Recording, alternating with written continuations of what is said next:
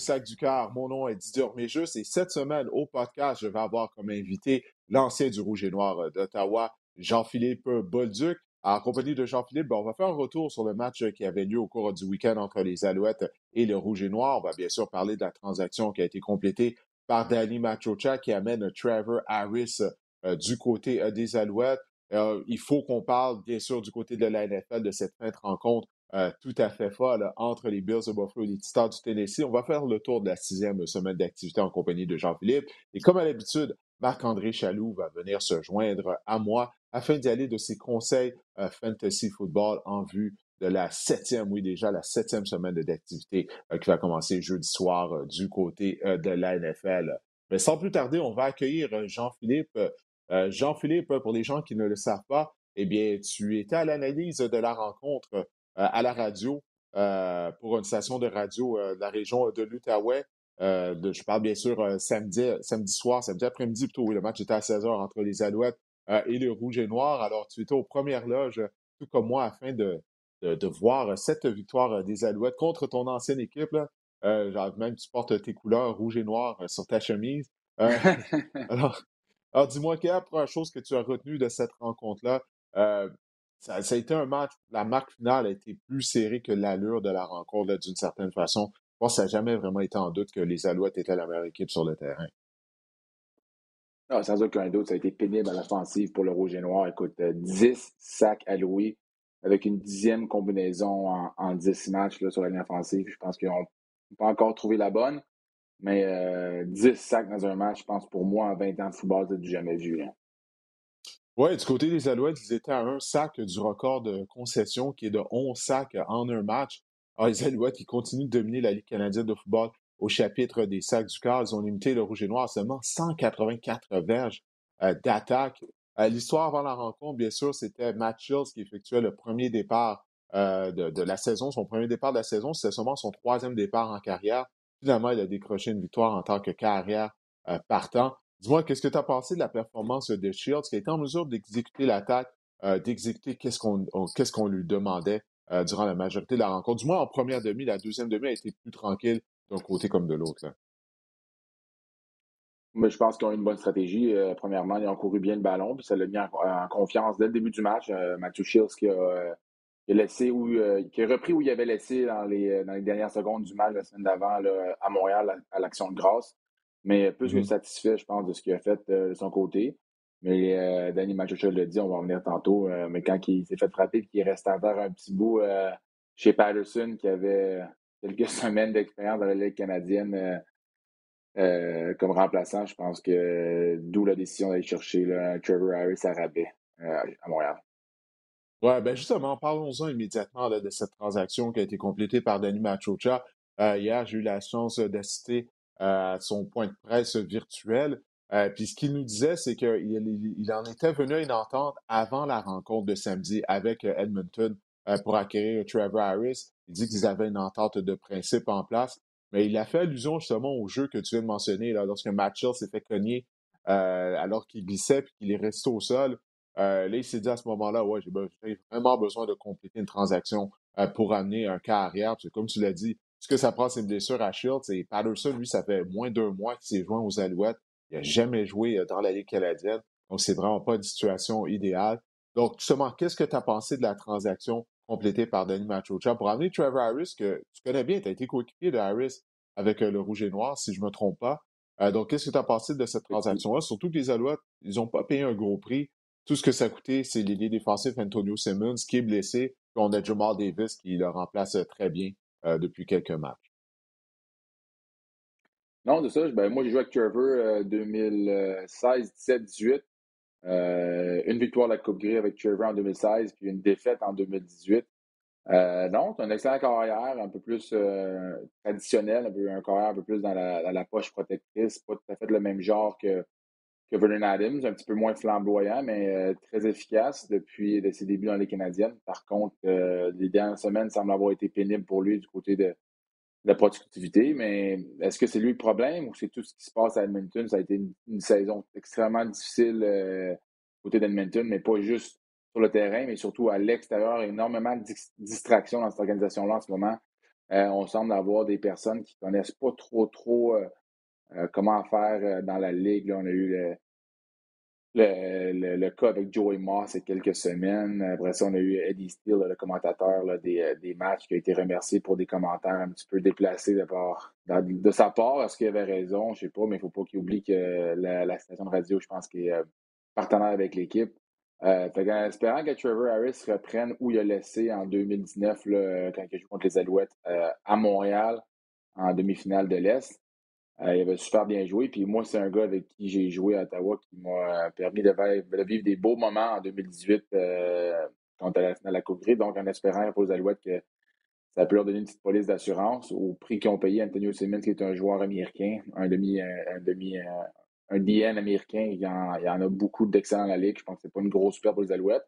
Aussi la masse salariale avec, euh, je pense, juste 50 000 qui reste à payer sur son salaire cette année pour un gars accompli comme ça. Je pense que c'est un, c'est un, bon, un, bon pic pour euh, Danny Machocha, mais c'est aussi ça montre le sérieux et le vouloir de l'organisation de, se rendre, euh, de se rendre loin en série.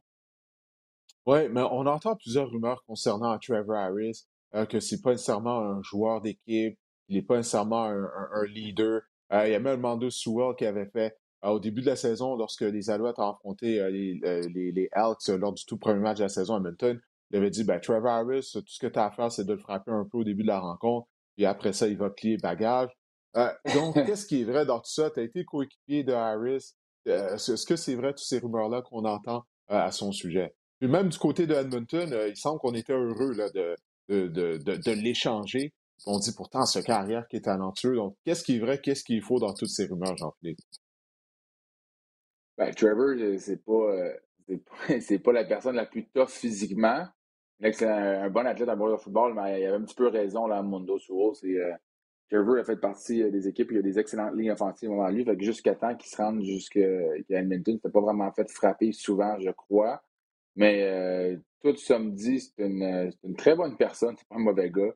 Euh, des fois, c'est pas nécessairement le leader le plus naturel. Fait que des fois, c'est quand tu as joué avec Henry Burris avant, tu tombes après avec Trevor, il y a un petit peu un contraste de, de, leadership naturel, mais c'est pas, c'est pas un mauvais gars, c'est un bon gars. Puis quand est dans une bonne chaise, dans une bonne position, puis qu'il n'a pas à faire trop, trop leadership, c'est un excellent gars. Fait que, je lui souhaite le meilleur des chances à Montréal. Puis euh, c'est un gars qui a toujours apprécié les francophones, de ce que je me rappelle.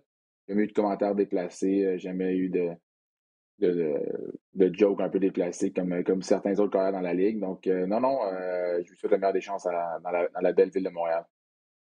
Oui, alors pour les partisans des Alouettes vont devoir se montrer patients avant de le voir en action parce que Harris euh, est en quarantaine euh, pendant une semaine à son arrivée euh, à Montréal. Donc, on ne va même pas le voir sur le terrain d'entraînement cette semaine. Il devrait être en mesure de, participer aux entraînements des Alouettes la semaine prochaine. Alors, Trevor Harris, il ne sera pas en uniforme contre Toronto. Ça, ça va être un gros match, un hein, vendredi soir au Saperso Molson.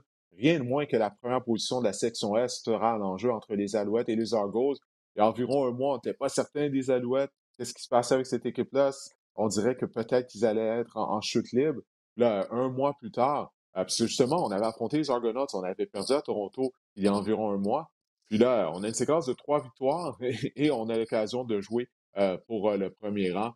toi, qu'est-ce que tu t'attends rapidement lors de cette rencontre? Ça va être un bon test, encore une fois, pour Matthew Shields. Effectivement, une très bonne défensive avec l'ajout de Chris Jones.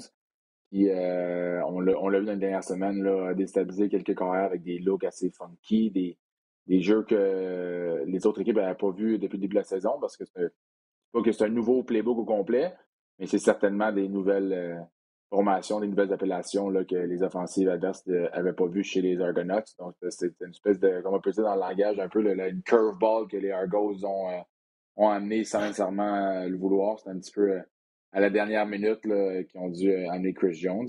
Mais euh, un coach prouvé avec énormément d'expérience dans la Ligue canadienne. Donc, euh, je pense que Matt Shields va en avoir un petit peu plein les bras lundi. Mais pas, pas lundi, excuse-moi, vendredi, mais avec Stand-Back qui devrait être là, avec Artist Payne dans le backfield. Je pense que le jeu au sol va être, va être une force chez Alouette lundi. Puis c'est ce qui devrait les amener à la victoire. Oui, William Samba qui a raté la dernière rencontre en raison d'un empoisonnement alimentaire. Il était à son poste lors de l'entraînement de lundi.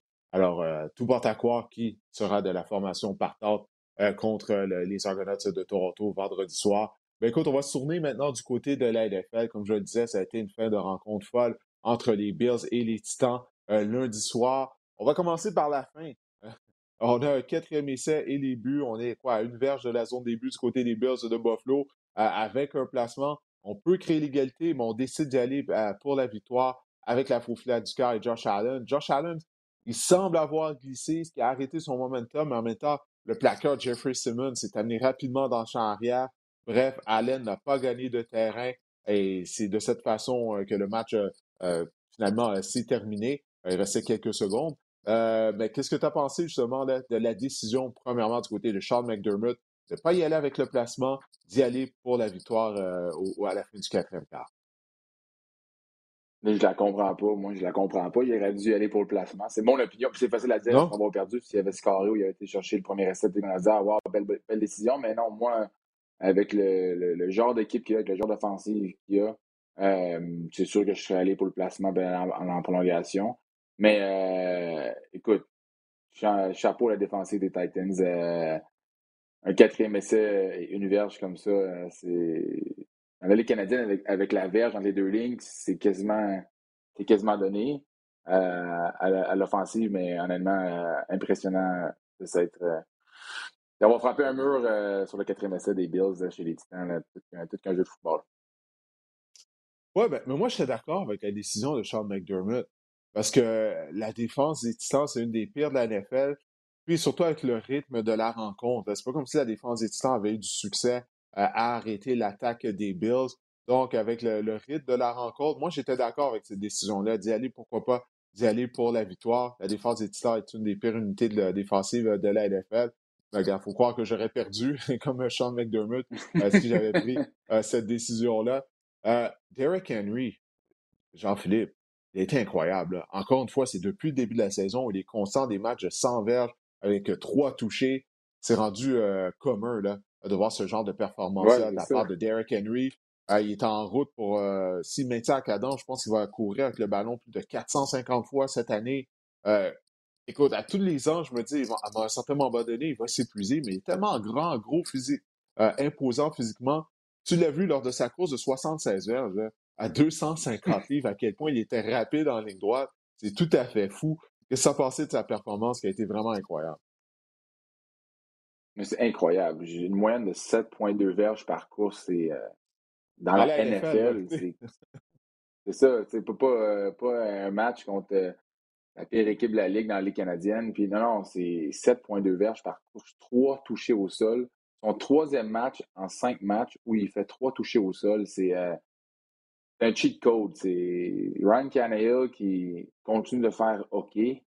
Euh, une chance qu'il joue au sol pour l'aider. Les play action euh, lui donnent un peu de chance, mais quand tu Derrick Henry, tu pas besoin, pas besoin de carrière pratiquement. Écoute, pour moi, là, il est le joueur par excellence de la NFL. Présentement, on parle souvent des carrières. les, les Cardinals sont invaincus. Mais comme tu viens de dire, Tannehill, le jeu est rien. Je ne veux pas tout mettre sur les épaules de Tannehill puisqu'à un moment donné, il était privé de A.J. Brown, de Julio Jones, la ligne à l'attaque euh, en arrache en termes de protection. Donc, c'est le jeu aérien au complet des Titans euh, qui laisse à désirer depuis le début de la saison. Mais imagine-toi si enlève Derrick Henry des Titans du Tennessee. Ça serait, ça serait quoi leur fiche? Est-ce qu'ils auraient même une victoire? Peut-être une, victoire jusqu'à présent? Donc, pour moi, c'est le oh, joueur par excellence. Ouais. Oh oui sais, on a parlé de, on va, revenir, on a parlé de Kyler Murray. Kyler Murray, elle n'a pas la même défensive de son côté que, que les, les, Titans. Donc, les Titans se doivent de marquer quasiment à chaque, à chaque deux possessions. Parce que Kyler Murray a une excellente défensive avec lui. Ouais, non, non, ça c'est un bon point. Une chose qu'on va devoir surveiller, je lisais après le match que Julio Jones euh, est ennuyé par euh, une blessure aux ischio-jambiers encore une fois. Donc ça, ça va être à surveiller. Julio qui a déjà raté des matchs, ça, c'est quelque chose que je disais. Lorsqu'on a fait, euh, on a complété la transaction pour amener Julio Jones au Tennessee, là, tout le monde était content, disait Waouh, les Titans vont avoir une des attaques les plus explosives de la NFL, mais ça fait déjà quelques années que Julio il rate des matchs avec les Falcons. Ou bien il commence les matchs, puis il les finit pas, tout temps des blessures, soit aux pieds, soit aux ischio-jambiers. Là, c'est qu'est-ce qu'on voit là depuis son arrivée euh, au Tennessee. Alors, ça va être quelque chose à surveiller parce que oui, Derrick Henry est incroyable, mais on n'a pas de gros jeux explosifs par la passe depuis le début de la saison. du côté des Titans. En plus de Derek Henry, c'est ça la marque de commerce lors des dernières années du Tennessee. C'est ça qui leur avait permis de connaître du succès en éliminatoire. là, on voit pas ça. Alors, euh, ça sera à surveiller. les Cowboys de Dallas étaient à Foxborough dimanche. Ils ont vaincu les Patriots en prolongation par le pointage de 35 à 29. Je sais pas ce que tu as pensé de cette rencontre-là, JP, mais euh, les Cowboys, c'est comme s'ils ont tout fait tout au long de la rencontre afin de garder les Patriots dans le match, en commençant sur la première séquence par Mike McCarthy qui décide de tenter de convertir un quatrième essai à une verge à franchir. Tu as une des meilleures attaques de la NFL. Pourquoi là, tu t'empresses à essayer de convertir le quatrième essai? Ça, ça j'ai pas compris. Va dire d'un botté dégagement au tente le, long placement. Euh, qu'est-ce que tu as pensé de cette euh, rencontre-là qui nous a donné, en, passant, un quatrième quart complètement fou où on, s'est échangé la main comme de l'eau? Non, euh, je suis d'accord avec toi. Je comprends pas trop euh, une, offensive qui aurait de la misère à marquer des points. J'aurais probablement pensé que j'aurais probablement, pensé qu'on serait allé pour un quatrième essai une, mais avec une offensive aussi dynamique que ça, avec autant de, de weapons, si je peux prendre l'anglicisme, j'ai de la misère à comprendre pourquoi au début du match tu vas pour un quatrième et un. Euh, c'est facile à dire après une défaite, mais ça finit par rattraper au, fil du match. Oui, non, c'est ça. heureusement, on est en mesure de l'emporter. Euh, ben, même à la fin, euh, à la fin de la rencontre, de la façon qu'ils géraient l'horloge. Parce que j'ai peur pour les Cowboys, parce que j'aime cette équipe-là des Cowboys de Dallas. Euh, je suis un fan de Dak Prescott. Ils sont fun à regarder. Comme tu l'as mentionné, leur attaque est explosive. Il y a tellement d'armes à la, à la disposition de Dak. Naturellement, Ezekiel Elliott et Tony Pollard forment un des meilleurs duos de porteurs de ballon de la, de la NFL. On a des bons jeunes joueurs en défense. Euh, notamment avec Traven Diggs. C'est un ancien demi-défensif. Diggs est déjà rendu à sept interceptions en six matchs. Euh, il connaît vraiment toute une saison. Mais tout ça pour dire, Mike McCarthy, moi, il me fait peur. Lorsqu'on va arriver en éliminatoire, parce que les Cowboys ont participé aux éliminatoires, la section de la nationale est pourrie, c'est ça dans cette section-là. C'est ça. Mais lors d'un match serré en éliminatoire, il va falloir surveiller Mike McCarthy. Puis ça, je te dis, on dirait qu'il va coûter un match aux Cowboys. Ouais, il est un peu, il est un peu, euh, il est un peu cowboy, si tu peux prendre un petit peu le jeu de mots, là. Mais oui, des fois, euh, d'après moi, les Cowboys n'auraient jamais se prendre proche d'un match comme ça contre les, les Patriots, une équipe qui est assez, euh, pas mal plus faible que, que ce qu'on a vu dans le passé. Un carrière pas beaucoup d'expérience. Ça n'aurait jamais se rendre, ça jamais dû se rendre en, overtime. mais moi, le jeu qui m'a, marqué, c'est le jeu avec Trevon Diggs que les maraudeurs qui ont comme arrêté de jouer, qui sont comme regardés. Ben euh, en, tant qu'ancien demi-défensif, ça a dû, te faire mal au cœur de voir, ça, de voir ça, parce que je sais que ça fait mal au cœur de Mathieu Brou de, voir le maraudeur prendre un mauvais angle. Hein. Ben, il a pris un mauvais angle, puis, puis là, on va peut-être aller loin dans cette discussion-là, mais est-ce que c'est des joueurs qui sont plus jeunes, qui ont été élevés dans le fameux football où euh, les, les, les receveurs defenseless ne peuvent pas se faire frapper?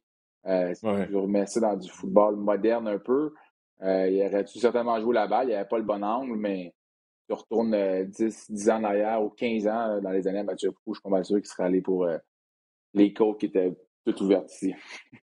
Oui, non, c'est vrai, c'est un bon point, ça. C'est un bon point. Le, changement des règlements, ça fait que ça rend les maraudeurs un peu plus hésitants par moment. Parce que justement, tu ne veux pas écoper d'une pénalité de 15 verges pour une pénalité de, de rudesse. Non, ça, ça c'est un bon point, mais euh, il a mal paru là, sur le jeu. Peu importe, il, a mal paru. Je pense qu'on s'entend là-dessus. Mais, comme tu disais, écoute, cette édition des Patriots, elle n'a rien à voir avec les équipes euh, des 20 dernières années de l'ère de Tom Brady. Mais défensivement, JP, on a accordé 567 verges d'attaque aux Cowboys. OK? Ça, c'est le plus haut total de verges jamais accordé par une défense de Bill Belichick en carrière.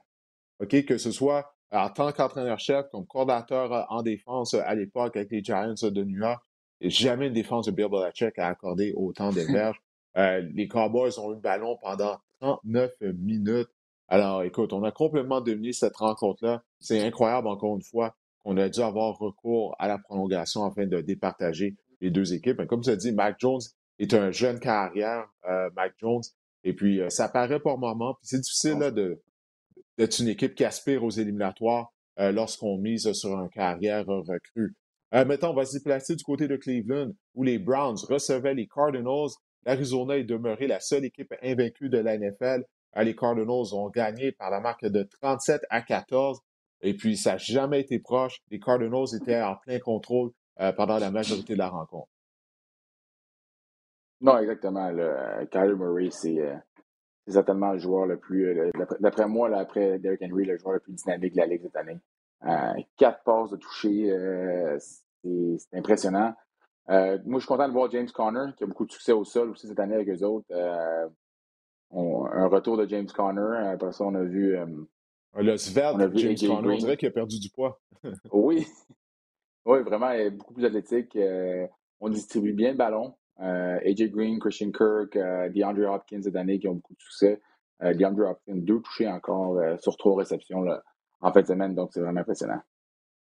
Oui, puis tout ça, c'était sans les services de Cliff Kingsbury, l'entraîneur-chef des Cardinals qui était sur la liste de la COVID. Chandler Jones n'était pas là, il a raté la rencontre, il était blessé. Je sais, il y avait également des blessures euh, du côté euh, des Browns de Cleveland. Bon, Nick Chubb a raté la rencontre. Les deux bloqueurs partants n'étaient pas là. Mais malgré tout, Baker Mayfield n'a pas bien joué. Encore une fois, il a été victime de trois revirements. Il a aggravé sa blessure euh, à l'épaule gauche qu'il avait subie plus tôt cette saison. Et on a perdu les services de Karen Hunt, qui semble qu'il va être absent pendant quelques semaines. Une blessure à un mollet. Et en plus de ça, la défense. JP, la défense avait accordé 47 points aux Rams la semaine dernière. Cette semaine, 37 points. Euh, Baker Mayfield n'a pas bien joué. Moi, je suis un fan de Baker Mayfield, mais c'est impossible de gagner lorsque ta défense accorde 37 et 47 points à toutes les semaines également. C'est impossible. Surtout que ce n'est pas une offensive très explosive. C'est une offensive qui court bien le ballon, qui, euh, qui joue souvent en dessous du centre. Donc, on, joue le play action. Euh, on a five-step drop back. Donc, ça nous prend, ça nous prend une défensive qui tient, parce que lorsque l'offensive des Browns euh, court bien le ballon, euh, ils jouent bien l'offensive, on, est capable de gruger beaucoup de temps et de contrôler le match, mais on leur donne aucune chance de pouvoir s'établir avec euh, des points comme ça, du côté défensif des Browns. Ouais, c'est comme si du côté des Browns, comme tu viens de dire, on a notre style de jeu, on a notre identité. C'est le jeu au sol, mais on ne peut pas jouer d'une autre façon. Si on tire de l'arrière, on ne peut pas jouer de cette façon-là. Parce que du moment qu'on tire de l'arrière, puis qu'on doit devenir plus unidimensionnel, on doit délaisser un peu le jeu au sol, mais faire les victimes de revirement. Ça, c'est ce qu'on voit depuis deux ans. Ça, c'est une constance du côté des Browns. Donc, oui, on a une bonne équipe en, théorie, euh, mais on se doit de jouer un certain style de jeu parce qu'en courant avec le ballon, également, qu'est-ce que ça fait? Ça fait que la défense est sur les lignes de côté. Mais si on n'est pas capable de dominer au niveau du temps de possession, cette défense-là, plus qu'elle passe du temps sur le terrain, plus que là, on voit qu'elle a euh, des carences, alors, les Browns, ils ont quoi, une fiche maintenant de trois victoires et trois défaites? Ça va être à surveiller. Là, avant le début de la saison, on prenait pour acquis que les Browns avaient participé aux éliminatoires. Ils avaient des aspirants au premier rang de la section nord américaine. Là, je sais pas qu'est-ce que tu en penses, mais je vois une équipe qui potentiellement pourrait rater les éliminatoires, surtout qu'on a plusieurs blessés. Ah, euh, avec leur entraîneur-chef, le gagnant entraîneur l'année dernière, euh, les progrès de rester en santé. Euh, Baker Mayfield qui joue soit son potentiel, ou, euh, ou pas à son potentiel, mais c'est certainement pas assez pour être un carrière d'une franchise. Euh, le seul bon point que moi je, remarque hier, c'est Donovan, euh, Donovan Peoples-Jones, euh, qui a attrapé sans une verge, deux touchés, un jeu spectaculaire aussi. mais sinon, c'est Odell Beckham, c'est déception après déception, blessure, injury prone, un petit peu de caractère là-dedans. Je pense que on est déçu un peu des Browns cette année. Parce que ça va être à surveiller les Browns euh, lors de la deuxième moitié de la saison. Euh, qu'est-ce qu'ils vont faire? Parce que je ne suis pas certain qu'on va être en mesure de redresser la barque à, Cleveland. Ah, ben écoute, JP, je t'ai demandé de préparer quelques sujets. À toutes les semaines, on parle des surprises, des déceptions de la semaine, réaction excessive, overreaction, une réaction qui est over the top, comme on dit euh, en anglais. On va commencer avec ta surprise de la sixième semaine d'activité. Qu'est-ce qui a retenu ton attention? Ben, est-ce que c'est une surprise ou c'est pas une surprise? Ben, Derrick Henry, c'est euh, d'après moi une surprise, mais aussi une euh, estomaqué le type de joueur que c'est. C'est je peux pas croire qu'en 2021, un joueur peut dominer une ligue professionnelle comme ça. Je comprends pas comment il fait. Oui, surtout la position de demi à l'attaque. Bon, on sait la, la façon dont on a changé les règlements au cours des 12-15 dernières années. Le jeu par la passe est, euh, est beaucoup plus. Euh, les attaques sont beaucoup plus axées sur le jeu aérien. Mais Derek Henry, ça, écoute, il est dans la catégorie des, porteurs de ballon euh, que je regardais quand, quand, j'étais jeune, qui sont maintenant au temps de la renommée, que ce soit Emmett Smith, Barry Sanders, euh, Terrell Davis. euh, les porteurs de ballon à qui tu peux remettre le ballon 30 fois par match. on voit ça de moins en moins du côté de la NFL. Oui, ça fait plusieurs années qu'il le fait. Puis statistiquement, euh, il est un des meilleurs demi à l'attaque de l'histoire de la Ligue. Là, tu parlais de ses matchs de 100 verges avec trois touchés euh, qu'il fait. il est parmi les meneurs dans l'histoire de la NFL à ce chapitre-là. Moi, j'ai hâte de voir s'il va maintenir la, la cadence, mais les matchs des Titans toutes les semaines, faut prendre le temps de les regarder, du moins, au moins aller regarder les faits saillants pour admirer Derek Henry. Parce qu'une fois qu'il va prendre sa retraite ou qu'il va commencer à ralentir, j'ai hâte de voir quand est-ce qu'on va voir un autre demi à l'attaque comme ça. Il y a eu Adrian Peterson avant lui. Euh, mais écoute, j'ai hâte de voir ça, là, parce que c'est, il est vraiment un joueur unique, là, pas juste par son physique, mais également sa production. Et puis aussi, la façon qu'il reste en santé, il est en forme pour un, un, gars de son gabarit qui court le ballon autant de fois que ça. Euh, relativement, en, relativement en santé. En tout cas, s'il est blessé, on ne le sait pas. ouais, non, c'est ça. Écoute, avec son style robuste, euh, il encaisse des plaqués. Habituellement, ce genre de joueurs-là n'ont pas des longues carrières, mais lui, il continue d'être productif. C'est ça, moi, qui m'impressionne le plus dans tout ça. Ben écoute, moi, de mon côté, ma surprise. Il s'améliore d'année en année. Il, fait juste, il fait juste s'améliorer, excuse-moi, mais il s'améliore d'année en année du bon Non, non, ça c'est vrai. Oui, non, ça c'est un bon point. C'est vraiment euh, très impressionnant. Euh, oui, bon, moi, ma surprise pour la sixième semaine, c'est la défense des Ravens de Baltimore. C'est à quel point elle a complètement neutralisé l'attaque des Chargers et Justin Herbert.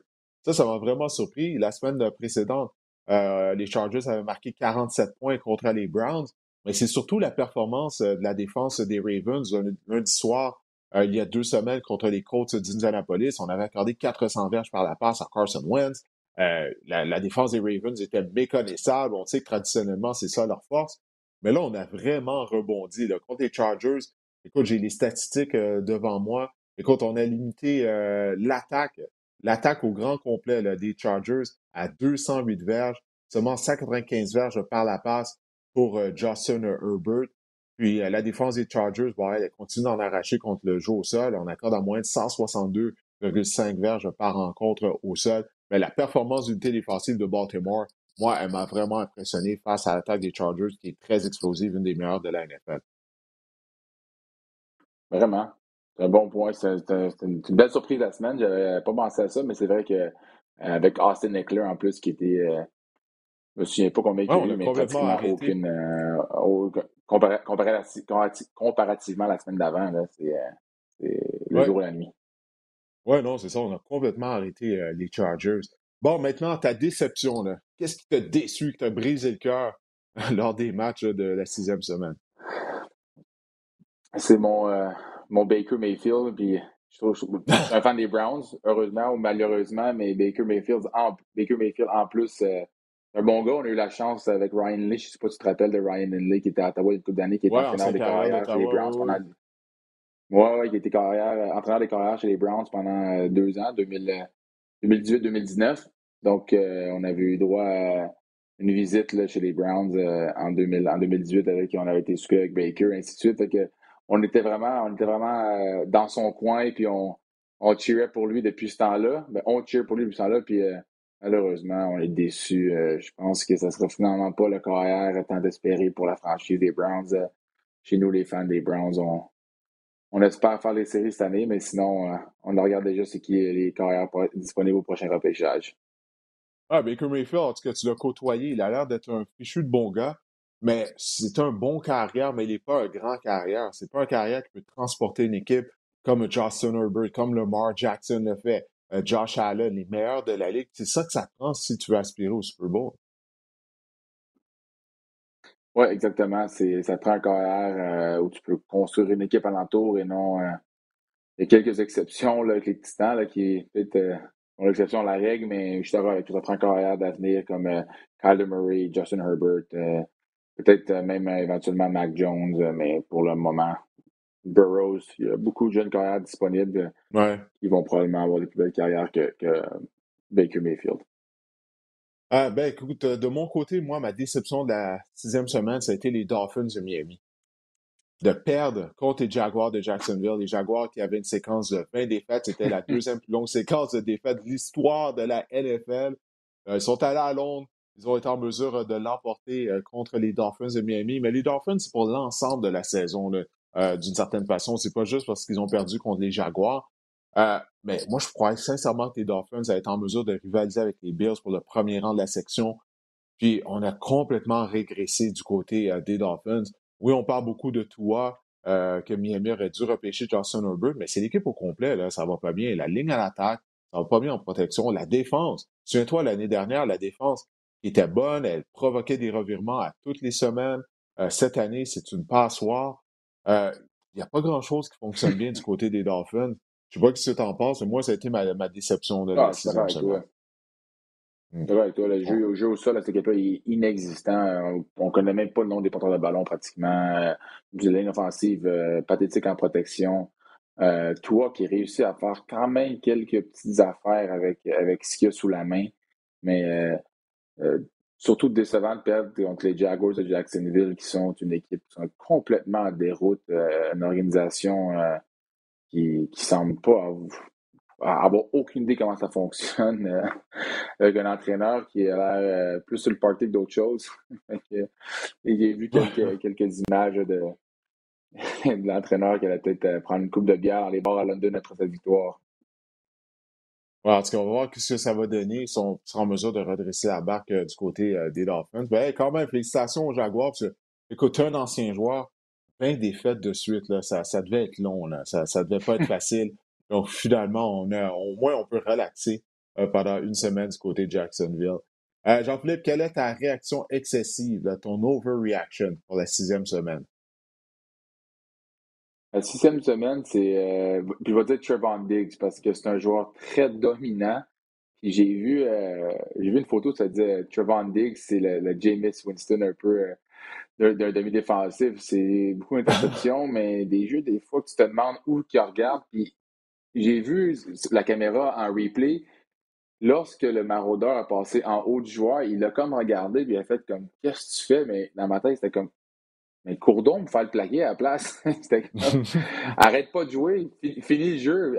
Au talent qu'il a, la vitesse qu'il aurait pu facilement euh, au moins faire le plaquer euh, pour, pour donner une deuxième chance à la défensive de, les arrêter. ma réaction excessive, ça a été euh, regarde pas ton chum, continue de courir au ballon, fais le plaquer, puis aligne-toi pour le prochain jeu. Moi, j'en parlais avec Mathieu Prou, c'est Mathieu qui me disait ça. Euh, il me semble, en tout cas, que tu, euh, Diggs, c'est un des receveurs qui accorde le plus grand nombre, euh, un des receveurs, un des demi-défensifs qui accorde le plus, le plus de verges. Mais toutefois, il y a sept interceptions à sa fiche. Alors, bien sûr, on est capable de vivre avec ça. Faut pas oublier, c'est justement un joueur de deuxième année. Un choix repêchage en 2020. Donc, euh, toutes ces faiblesses-là, en théorie, il devrait être en mesure euh, de les améliorer. Euh, de mon côté, moi, ma réaction excessive, ben, ça a été la performance des Panthers à Caroline et de Sam Darnold. Les Panthers qui avaient commencé avec une fiche de trois victoires, aucune défaite. Là, ça fait trois défaites de suite et on revoit le Sam Darnold des Jets de New York lors des dernières semaines. il a été victime de revirements, de deux revirements, quatre sacs du corps. Pour moi, Darnold ne sera pas carrière des Panthers en 2022. On va devoir, encore une fois, pour une troisième année de suite, changer de carrière. L'année dernière, on a essayé Teddy Bridgewater. Cette année, on a parié avec Darnold. Le prix n'a pas été cher à payer euh, lorsqu'on a complété cette transaction-là tout de même. Mais là, on a perdu. On a effectué un retour, je sais. On a forcé la, la, présence de la prolongation. Euh, mais vraiment, la on a commencé 3-0. On a fait jeu 3-3. Euh, Darnold me déçoit beaucoup lors des deux dernières semaines. Et clairement, on a besoin de Christian McCaffrey du côté de l'attaque et des Panthers de la Caroline. Ah, je suis d'accord avec toi. D'accord avec toi. Euh, rendu là, peut-être que j'essaierai PJ Walker, qui a eu pas mal de succès dans la, XFL, qui était euh, l'ancien carrière de Temple, donc l'entraîneur Matt Rule, qui avait coaché à Temple il y a quelques années. Donc, ces deux-là ensemble, une belle connexion. Euh, pourquoi pas lui donner une chance? Euh, ancien carrière qui était sur la liste de négociation des, euh, des du Rouge et Noir d'Ottawa. Euh, on s'est croisés des deux, nous autres, on a eu le temps pour qu'il nous rejoigne, mais ça n'avait pas marché dans la pathétique saison de 2019. Donc, euh, avoir le reste du côté de, des Panthers de Caroline. Au moins, le Shuba Herbert là, qui, semble avoir un bon début de carrière à la NFL, mais je pense que c'est quand même pas le talent de, de Christian McCaffrey. Ben non, mais c'est ça, Herbert, il fait qu'est-ce qu'il peut. il est vraiment pas mauvais. Euh, mais c'est ça, McCaffrey, c'est un des meilleurs joueurs en attaque euh, du côté de la NFL. il faut se poser des questions là, du côté de McCaffrey, parce qu'il a raté la majorité de la saison 2020. encore blessé cette année. Alors, il va commencer à porter l'étiquette de joueur fragile. En passant, lors de ce match-là, Kirk Cousins a connu un bon match. Cousins, depuis le début de la saison, 13 passes de toucher, seulement deux interceptions. Kirk Cousins, qui est un peu mal aimé côté des partisans de la NFL, mais il est productif euh, depuis le début de la saison euh, du côté des Vikings euh, du Minnesota. Ben écoute, Jean-Philippe, je vais te laisser y aller. Je sais que tu as une journée chargée devant toi, mais j'apprécie le fait que tu as pris de ton temps afin de passer au podcast. Comme d'habitude, ça a été une partie de plaisir. Puis écoute, on se reparle une prochaine fois. Merci beaucoup à vous autres. OK, passe une bonne fin de journée. Alors, comme je disais, euh, Marc-André Chaloux qui va venir euh, se joindre à moi, comme je vous le disais euh, au début de l'épisode du podcast, afin d'y aller de ses conseils fantasy football en vue de la septième, oui, déjà la septième semaine d'activité qui va commencer jeudi soir du côté de la NFL. Alors, Marc-André va y aller du conseil afin de vous aider là, à peut-être gagner votre ligue de fantasy football. Alors, Marc-André, dis-moi, quels sont les joueurs que tu nous recommandes aller chercher au niveau du waiver wire cette semaine? On va aller faire un tour du côté de New York. Didier, premièrement, euh, Michael Carter, euh, c'est un ajout quand même nécessaire cette semaine et on sait que cette semaine en fantasy, il y a beaucoup, beaucoup, beaucoup d'équipes en congé et il y a beaucoup de bons porteurs de ballon en congé aussi. Donc, Michael Carter, euh, on a vu une belle progression dans son utilisation depuis le début de la saison. Il a joué, il est en congé la semaine dernière, mais lors de la semaine numéro 5, il a joué plus de 50% des, euh, des jeux des Jets. Il a marqué deux, un touché dans ses deux derniers matchs. Il est vraiment en train de prendre le contrôle du champ arrière devant Tevin Coleman et devant Ty Johnson. Il a marqué 11,8 points fantasy lors de la semaine numéro 5. Et vraiment, il est disponible également dans plusieurs ligues. J'ai vu un article qui disait que dans plus de 50% des ligues fantasy Yahoo, il était disponible. C'est sûr que l'affrontement contre les Patriots est un peu et pas très alléchant euh, cette semaine, mais il y a tellement de, joueurs en congé, de bons joueurs, que euh, Michael Carter peut être une excellente option en termes de, pivot ou de porteur de ballon numéro 2 dans votre formation. Oui, c'est vrai, ça c'est un facteur qu'il faut prendre en considération. Maintenant, la, semaine dernière, c'était la première semaine où il y avait des, équipes en congé. Alors ça, ça va continuer euh, pendant les prochaines semaines. Euh, du côté des Ravens de Baltimore, il y a Richard Bateman qui retient ton attention. Bateman est un receveur recru, un produit de l'Université du Minnesota, un ancien coéquipier de Benjamin Saint-Just avec les Gophers. C'est mon bébé, hein, Rashad Bateman. je vous en parle depuis quelques semaines. Je vous en ai parlé euh, vraiment pas, longuement euh, la semaine dernière et je vous en parle davantage cette semaine puisqu'il a connu vraiment des débuts intéressants avec les Chargers. En fait, il a été utilisé dans 67% des tracés de passe de Lamar Jackson contre les Chargers. Il a été ciblé à 27% du temps. Donc, on peut dire qu'il a été vraiment une partie intégrante de l'attaque et ce, euh, à ses débuts, on ne savait pas trop quelle, quelle serait son utilisation. Et j'ai même lu qu'on pensait vraiment lui donner moins de temps de jeu, mais, là, mais comme il l'a tellement bien fait, euh, qu'il s'est retrouvé sur le jeu plus souvent euh, que prévu. Il faut dire qu'il a seulement obtenu 4 caches pour 29 berges, mais c'est vraiment une belle progression. Puis c'est un choix de première ronde également. Les Ravens ont investi dans Richard Bateman. C'est sûr que le petit bémol, c'est que Sammy Watkins pourrait revenir au jeu cette semaine. Mais Richard Bateman, moi, il m'a franchement impressionné. C'est un, il est grand, c'est un grand bonhomme. Euh, dans la zone payante, on peut peut-être que, Lamar Jackson peut trouver, euh, peut peut-être le, voir en lui une cible intéressante dans, euh, dans la zone payante. Oui, Bateman qui, connaissait tout un camp d'entraînement, d'après ce qu'on lisait de, de, Baltimore. Malheureusement, il a subi une blessure, mais c'est un joueur qui effectivement est très talentueux. maintenant, tu nous recommandes Ricky Sills Jones, est rapproché euh, de Washington, qui connaît là, des, bons moments. Il a été productif lors des deux derniers matchs. Je vous en ai parlé brièvement de Ricky Seals Jones aussi la semaine dernière, mais là, c'est vraiment le temps d'aller le chercher. Il a joué Didier 100% des jeux de l'équipe. Il était tout le temps sur le terrain. Ça, c'est assez rare pour n'importe quel joueur, mais encore plus pour un ailier rapproché. Euh, il a joué donc 100% des jeux contre les Chiefs. Il a obtenu 58 verges, donc 11,8 points fantasy. Il a inscrit un touché. Il a été le sixième euh, rapproché en format PPR. C'est vraiment intéressant. Et tant que Logan Thomas est blessé, ben, il est un must, Ricky Seals Jones.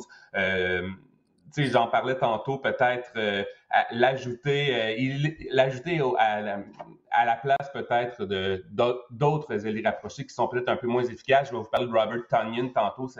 C'est vraiment inquiétant dans son cas. Cette semaine contre les Packers, Ricky Seal Jones, les, les Packers se classent peut-être en milieu de peloton contre les ailiers rapprochés adverses, mais il demeure quand même une option intéressante vu qu'il est comme tout le temps sur le terrain. Donc, au volume, devrait recevoir des ballons. Et parmi les autres joueurs que tu nous recommandes, on retrouve euh, des porteurs de ballon, dont un on n'a pas vu de la saison en raison de blessures. Il s'agit de Rashad Penny des Seahawks de Seattle. Du côté des Seahawks, Didier, Chris Carson est sur la liste des blessés. Alex Collins a bien fait contre les Steelers dimanche soir, mais son cas est incertain.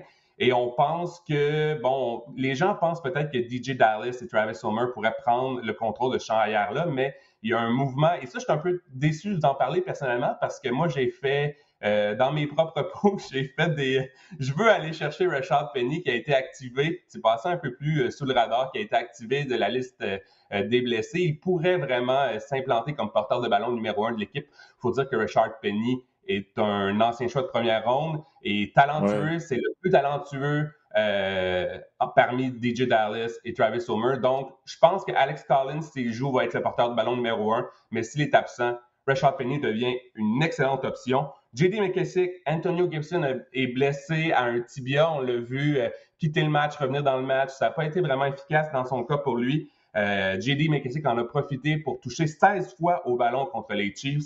Il a obtenu 11 points fantasy. Donc, si Antonio Gibson vient à rater la rencontre, JT McKissick devient une option vraiment intéressante.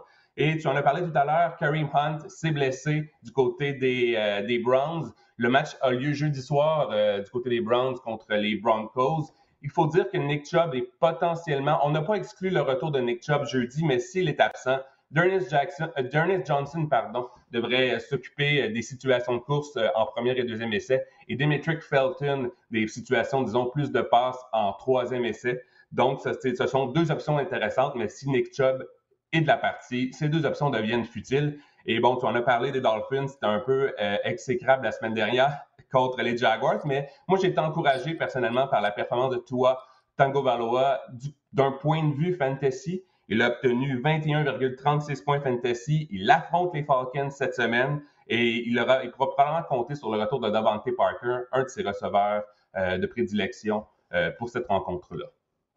Oui, toi qui vas affronter une mauvaise défense pour une deuxième semaine consécutive. C'est pour ça que je ne m'en portais pas là-dessus de sa performance contre les Jaguars où il a passé pour plus de 300 verges, mais il fallait se rappeler que c'était contre Jacksonville, mais la défense des Falcons qui en arrache.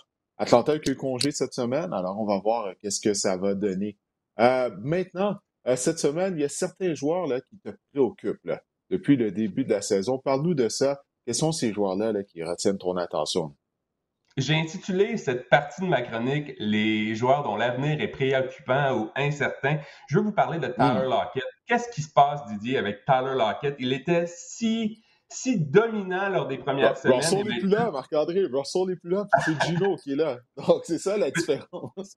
Ben, c'est justement ça. Tant qu'on aura Gino Smith, je pense que Tyler Lockett euh, sera peut-être pas une option. Euh, si vous pouvez vous permettre de le garder sur votre banc, je pense que c'est une excellente idée. Il faut dire qu'on a vraiment vu peut-être un changement de, disons, de, de garde ou le vent a changé ou un changement dans, dans l'attaque aussi euh, des, des, Seahawks. On a vu davantage de DK Metcalf. On dirait que DK Metcalf a comme pris euh, l'ascendant.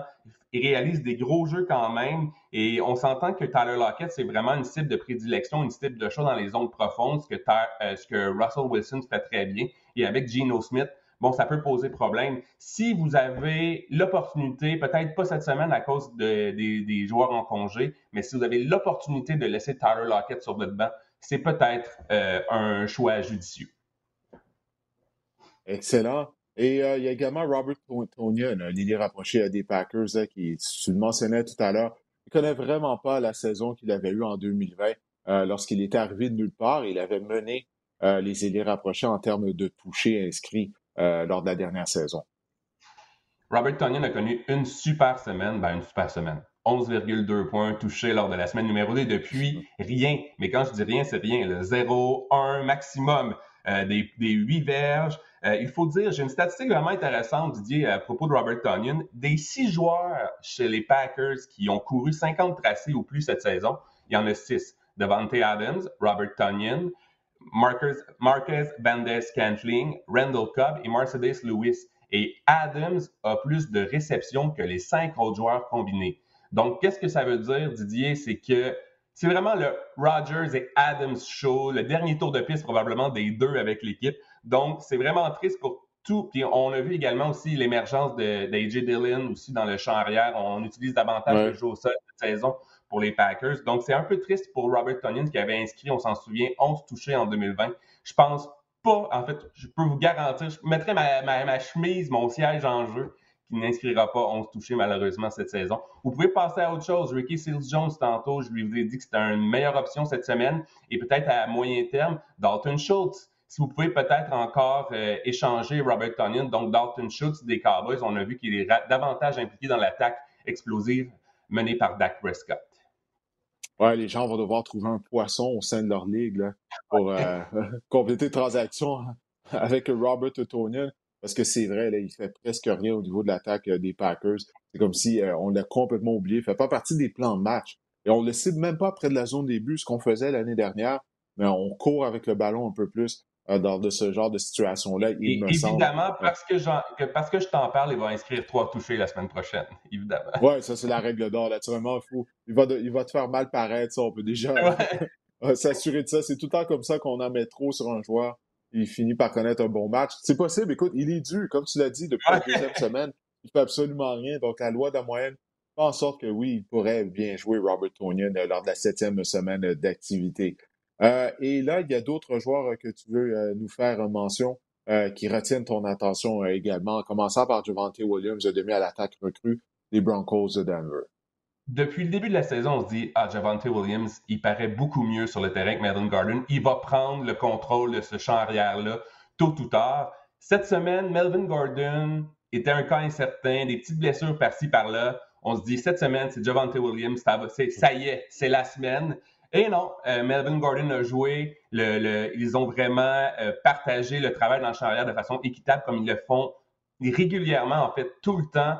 Donc, je me questionne à quel point on peut être patient dans le cas de Javante Williams si on doit simplement venir à l'évidence que ben, finalement, un, ça va être un, partage, puis ça ne sera pas cette saison que Javante Williams, même si parfois je trouve qu'il a l'air plus explosif que Melvin Gordon, euh, qui va prendre le contrôle, qui va vous donner des points fantasy. Donc, Javante Williams, je suis en train vraiment de, de, de, de, de, perdre un peu espoir en lui. Je vous parler. Tu as parlé de Sam Darnold tantôt. Tu viens vraiment de, de dire tous les arguments que j'avais écrits sur ma feuille. Donc, ah, on commence à s'ennuyer du côté de, euh, de la Caroline, de s'ennuyer de Christian McCaffrey. Il faut dire que, bon, on dirait que le carrosse de Sam Drion, euh, on a sonné minuit quand même. Hein. Il, a, il a réussi à sauver un peu la face euh, lors du dernier match avec une poussée en fin de match, mais vraiment, euh, Sam Darnold, euh, son, potentiel ou ce qu'on voyait de lui, tu l'as dit, il, commence à ressembler au Sam Darnold qu'on a vu chez les Jets. Et Chase Claypool, Didier, je suis un peu triste de vous parler de, Chase Claypool, mais vraiment connaît vraiment une saison ben, désastreuse si ce n'est que la semaine numéro 5 où il a connu une bonne saison, deux catchs sur ciblés sept fois, deux attrapés, dix sévères. C'était vraiment le fond du baril pour lui cette semaine. Et on, voit bien que, que, Ben Roethlisberger est incapable de lancer dans les zones profondes. On pensait peut-être qu'avec la blessure de Juju Smith-Schuster, euh, Claypool allait être utilisé dans les zones intermédiaires ou les zones courtes. Eh bien non, c'est vraiment Deontay Johnson. Et lorsqu'on lance à Claypool dans les zones profondes, soit que Claypool a l'air fou, c'est pas où qu'il va le ballon, ou soit que Big Ben rate complètement son receveur étoile. Donc, Chase Claypool, honnêtement, c'est décevant, mais je pense que euh, son avenir est vraiment préoccupant, en tout cas, à tout le moins, à court terme. L'année prochaine, peut-être avec Aaron Rodgers au poste de corps, ça sera peut-être différent. Mais pour cette saison. tu parles la machine à rumeur, là. Mais pour cette saison, je pense que Chase Claypool, vraiment, euh, si vous pouvez l'échanger, c'est un nom quand même. Si vous pouvez l'échanger ou essayer de trouver une option, euh, une autre option euh, pour le remplacer, je pense que c'est aussi, ça s'avère un, choix judicieux dans, ce cas-là. Oui, parce que du côté de Roethlisberger, je pense pas que soudainement, il va se mettre à mieux jouer, qu'il va être plus précis sur ses longues passes. Carrière qui est âgé de 39 ans, habituellement, plus la saison progresse, plus c'est difficile, le mois de novembre approche. Donc, ouais, je crois pas que ça va s'améliorer. C'est malheureux pour les propriétaires de Chase Claypool, qui, naturellement, après son excellente saison recrue, on avait fondé beaucoup d'espoir sur lui. On croyait qu'il allait être payant, surtout qu'il marquait des touchés l'année dernière. Là, cette année, c'est plus difficile pour lui, comme c'est plus difficile pratiquement pour tout le monde au sein de l'attaque des Steelers euh, de Pittsburgh. Euh, ben, écoute, Marc-André, je te remercie. On a fait le tour. Euh, merci de ta contribution à cet épisode du podcast. On se reparle la semaine prochaine. Alors que tu vas y aller de tes conseils en vue de la huitième semaine. C'est incroyable. on approche la mi-saison. Oui, vraiment, ça passe très vite. Mais on a droit à des matchs excitants à toutes les semaines du côté de la NFL. Donc, c'est ça qui est vraiment incroyable. Encore une fois, euh, le lundi soir, match s'est décidé dans les dernières secondes du quatrième quart entre les Bills et les Titans. Alors, on, est choyé là jusqu'à présent euh, du côté du football de la NFL. Alors, pour les gens qui nous ont regardés sur YouTube ou qui ont téléchargé euh, le podcast, on vous remercie de l'avoir fait et on se reparle la semaine prochaine.